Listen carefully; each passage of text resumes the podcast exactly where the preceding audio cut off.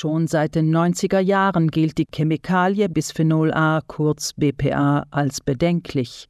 Sie wird vor allem für die Herstellung des gängigen Kunststoffs Polycarbonat benötigt. In diesem Kunststoff werden noch allzu häufig Lebensmittel verpackt, über die Verbraucherinnen und Verbraucher dann das BPA aufnehmen, etwa über Kunststoffgeschirr, Einwegbehälter oder über Schutzbeschichtungen zur Auskleidung von Dosen.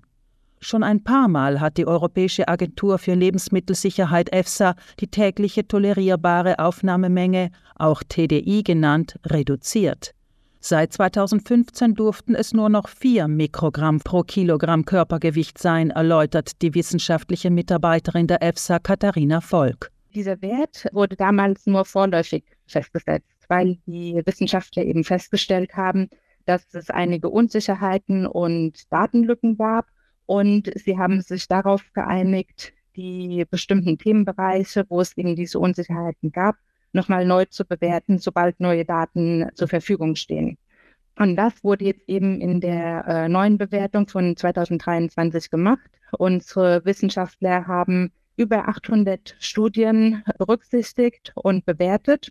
Und sie sind zum Schluss gekommen, dass die Aufnahme von BPA für den Menschen noch schädlicher ist als bisher angenommen. Ganz speziell haben unsere Experten festgestellt, dass es ein mögliches Risiko für das Immunsystem gibt, also gesundheitsschädliche Auswirkungen auf das Immunsystem, zum Beispiel die mögliche Entwicklung von allergischen Lungenentzündungen und Autoimmunkrankheiten. Zudem beeinflusse das BPA im menschlichen Körper die Systeme für die Fortpflanzung, die Entwicklung und den Stoffwechsel. In Folge hat die EFSA den sicheren Grenzwert TDI noch einmal um den Faktor 20.000 gesenkt auf 0,2 Milliardstel Gramm pro Kilogramm Körpergewicht. Doch bis neue Grenzwerte in den Mitgliedsländern greifen, vergeht noch etwas Zeit, sagt Volk. Also ob der Stoff bald verboten wird, da müssen wir natürlich auf die Europäische Kommission warten. Die EFSA ist nur für die Risikobewertung zuständig. Die Risikomanager in der Kommission, im Parlament oder in den Mitgliedstaaten, die werden dann entscheiden, ob der Stoff verboten wird oder ob die Grenzwerte nochmal abgesenkt werden.